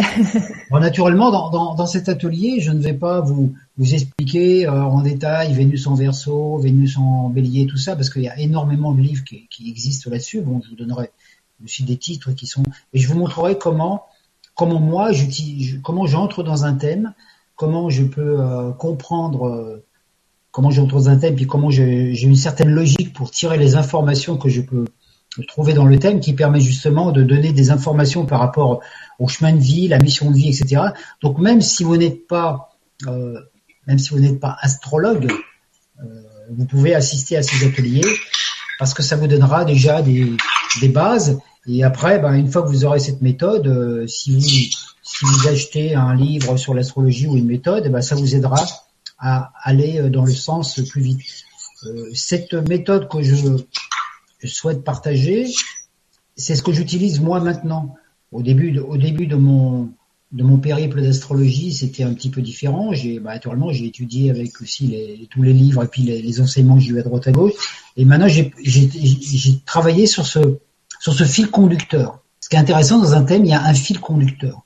Il faut trouver ce fil conducteur et naturellement, puisqu'on est dans le présent, bah, le fil conducteur, moi, je pars du passé, c'est-à-dire je pars un petit peu de la naissance. On va tirer le fil du passé pour voir dans le présent comment il peut se développer. Et donc, ça permet d'avoir des informations sur le karma, hein, dont j'ai parlé tout à l'heure, qui n'est pas une punition, je le répète, et, de comprendre aussi, tiens, euh, pourquoi je suis venu avec telle valeur dans cette vie, pourquoi je suis venu avec tel handicap, etc. Et quel est le but de ma vie.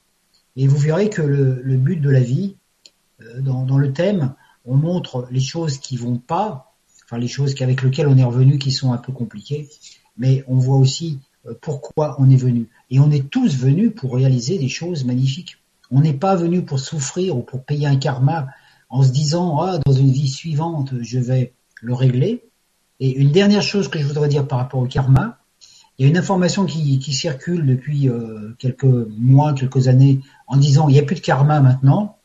Ça ne veut rien dire. Parce qu'il n'y a plus de karma. Le karma, c'est la loi de cause à effet. C'est-à-dire, si je plante des radis, je vais, je vais récupérer des radis. Il n'y a plus de karma dans le sens où actuellement, on vit une fin de cycle et les karmas, c'est-à-dire les karmas, comme le temps se rétrécit aussi, les karmas que l'on vit maintenant, c'est à chaque fois qu'on a une pensée, une intention, eh ben l'effet karmique, le choc en retour revient beaucoup plus rapidement et on ne peut plus se créer des karmas pour des vies futures. Il faut régler notre cas, il faut régler maintenant. Donc si on a encore des problématiques par rapport, c'est pas l'argent, l'amour, à tout ça, bah, c'est maintenant qu'il faut les régler. Donc maintenant, à chaque fois qu'on active une intention qui génère une problématique, le choc au retour vient beaucoup plus vite. Ça peut venir euh, l'année prochaine, ça peut venir dans trois mois, dans six mois, et jusqu'au moment où on va aller vers un rétrécissement du temps, où il va y avoir un petit peu le point zéro, où là, il n'y aura plus de karma possible, parce que dès qu'on pensera une chose, on le vivra tout de suite. Donc euh, il faudra éviter le, genre de réflexion un petit peu bébête qu'on dit des fois, on oh je suis mort. Mm. Voyez, ce genre de truc. Imaginez quand vous dites ça, heureusement qu'on ne meurt pas à chaque fois qu'on a dit ça. Ou alors est-ce que je suis, ou alors je suis bête, ou je suis, hein, des, des fois on dit des choses. Le mot je suis est le mot de puissance de pouvoir. Donc voilà, dans le dans l'atelier, euh, on reparlera de tout ça en détail. On, prend, je prendrai en exemple des thèmes qui existent. Hein. Donc Alexandra, tu mettras en place les choses hein, pour. Oui, oui, oui. Pour les personnes euh, qui s'inscrivent à l'atelier, en fait, euh, je leur ai envoyé euh, un mot avec en disant qu'elles nous envoient, enfin qu'elles m'envoient leurs thèmes à prendre sur tel ou tel site. J'ai mis des liens. Voilà, et on donc les thèmes que j'étudierai, j'étudierai, donc on les fera sur une, façon anonyme, hein, naturellement, pour que la personne, la personne qui le verra saura bien que c'est son thème, elle aura des informations, mais pour que voilà, ça sera juste un, un exemple pour montrer à quel point on peut voir au moins les grandes lignes d'un thème sans aller tout dans le détail, même sans être astrologue, parce que euh, s'il y a des possibilités comme ça, euh, mieux on se connaît, euh, mieux plus la vie est facile.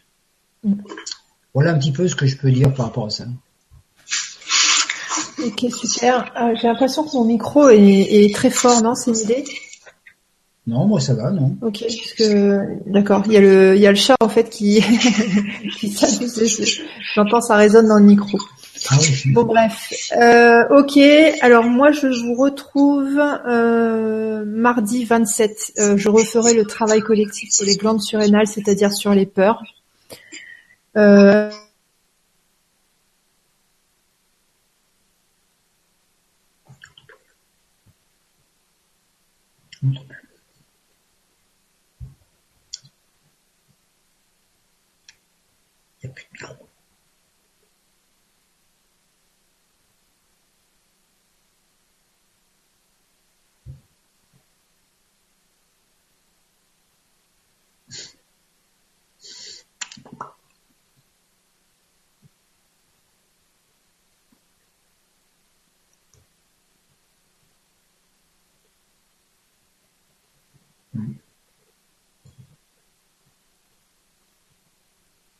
Est-ce que c'est bon? Ah là, ça revient, oui. Vas-y. Ah ok, bon, je sais pas ce qui s'est passé. Non, ça savait plus du tout. On n'a rien, on n'a rien entendu de ce que tu disais. Enfin, moi, j'ai rien entendu. D'accord. Euh, donc euh, mardi, euh, mardi 27, mardi prochain, travail collectif sur les glandes surrénales, c'est-à-dire sur la peur, euh, inscription sur le site du grand changement comme d'habitude. Et puis jeudi 29, un temps pour vous numéro 20, vous avez la parole, où je recevrai Dominique, donc qui est une auditrice, qui viendra nous partager son éveil et ses astuces du quotidien pour pour aller mieux, pour pour lâcher prise, etc., etc. Et euh, je vous prépare un mois de janvier euh, qui va secouer. Euh, bon, il y aura les ateliers avec Christian, effectivement. Euh, je ferai un temps pour vous avec euh, euh, Laurent Lévy. Je recevrai aussi Gilles Pénaud, qui est un, une personne en fait qui fait des stages sur le sur le comment dire le, placement de voix, le, le, souffle, le corps. il y a une portée initiatique, il y a une portée spirituelle. Euh, une portée euh, retour à soi-même, mais vraiment avec des majuscules, qui est énorme. Euh, c'est un stage que j'ai fait bah, la semaine dernière et voilà, ça décoiffe, donc je le recevrai au mois de janvier. Il nous fera aussi un chant harmonique à la fin, donc ce sera, ce sera cadeau. ensuite, il y aura Yvan Poirier que je recevrai pour une vibration sur les lignées interstellaires. Et alors ça, ça te décoiffe aussi. On est en train de préparer euh, certainement une, euh, conférence aussi avec Sylvain Duboulet. Euh, normalement, le sujet, ça doit être le libre arbitre par rapport au plan d'ensemble, par rapport au plan divin, pardon. Et puis, et puis voilà. Donc, il y aura certainement d'autres surprises, mais c'est déjà pas mal. voilà. je vais dire au revoir et puis je te laisserai le mot de la fin. Je vous fais des gros bisous. Merci d'avoir euh, suivi cette émission ce soir. Euh, ne mangez pas trop demain. Amusez-vous. Euh, reposez-vous aussi. Et puis, je, vous dis à la semaine prochaine et joyeux Noël pour demain. Alors moi, ben, je vais vous souhaiter aussi un bon passage vers cette nouvelle année. Et puis, bah, profitez bien quand même de ces périodes de réjouissance, de festivités de fin d'année pour pour euh, chanter, danser, partager, euh, aimer et tout ça. Et puis, euh, si, ne mangez pas trop, comme dit Alexandra, mais mangez des bonnes choses quand même. Hein. Choisissez des mets de qualité et puis prenez le temps de savourer et puis de partager. Et, puis, si vous êtes en famille, eh ben, profitez-en pour effacer tous les vieux schémas qu'il peut y avoir parce que les gens avec lesquels on est là, même si on a eu des conflits, etc. Le, meilleur cadeau qu'on peut leur faire, c'est d'être dans le présent. Et puis d'être dans le présent, puis de, leur passer simplement, il euh, n'y a pas besoin de dire de grand chose, simplement de se, se, prendre dans les bras et puis avec cette sincérité qui, et cette joie, cette joie. Voilà, parce que c'est c'est précieux. Les autres, euh, les autres sont nous. Donc c'est comme ça qu'on va commencer à faire la paix dans le monde. Et je voudrais terminer là-dessus en parlant d'une parce que récemment il y a une personne qui me disait mais avec tout ce qui se passe en Syrie et tout ça euh, qu'est-ce qu'on peut faire pour euh, pour améliorer les choses? Nous au niveau humain français on peut pas faire grand chose certes on pourrait faire des manifestations et tout mais ça ferait jamais que de la violence je dis la seule chose qu'on peut faire pour compenser le mal qui sévit quelque part sur la terre à certains endroits c'est de faire le bien de faire le bien là où on est de se faire du bien à soi, d'être en bonne relation avec ses voisins, avec son facteur, avec ses patrons, avec les gens qu'on rencontre, être sympathique avec les gens euh, dans les magasins et tout ça, puis avec sa famille. Et là, on construit, on construit vraiment un tissu, un tissu d'amour. Et en fait, Gaïa, c'est ce qu'elle nous demande, parce que dès l'instant qu'on est dans ce tissage, hein, parce que pourquoi je parle de tissage? Parce qu'on dans un tissage, il y a un fil. Et le fil du tissage, c'est le fil, c'est ce qu'on appelle les fils. Les fils, ce sont les fils, le fils. À l'origine, le fils de Dieu, ce qu'on appelle le fils, qui est l'énergie christique, est un fil, un fil unique qui nous traverse tous. Donc dès l'instant qu'un être humain est dans ce tissu d'amour, il va tisser l'amour, il va l'amour autour de lui. Et moi, je vois autour de moi des gens qui ne sont pas déjà, qui ne sont pas nécessairement dans la voie spirituelle, des gens qu'on rencontre des fois dans des bars et tout, et tous les gens demandent la même chose en fait tous les gens demandent la même chose, c'est-à-dire que dès qu'on commence à parler euh, d'amour, d'harmonie, euh, même d'amour de soi et tout, ben, même les gens qui sont pas dans une démarche spirituelle, ils ont cette ouverture. Ils parlent. Moi, j'ai parlé avec un monsieur hier qui était pas du tout branché spirituel et on a commencé à parler de développement personnel et tout ça. Et pour lui, c'était un truc naturel alors qu'il n'en avait jamais entendu parler. Donc voilà, c'est comme ça. Je crois qu'on va vraiment pouvoir transformer les choses en, en créant euh, quelque chose de nouveau euh, ici et maintenant autour de nous. Donc je pense que si, si demain euh, tous les gens qui font la fête et tout sont vraiment dans cet amour, ça compensera tous les malheurs qu'il peut y avoir à l'autre bout de la planète. Voilà ce que je peux dire. Et donc joyeux Noël, bonne fête et toute la suite et à bientôt. À bientôt, gros bisous. Bye bye.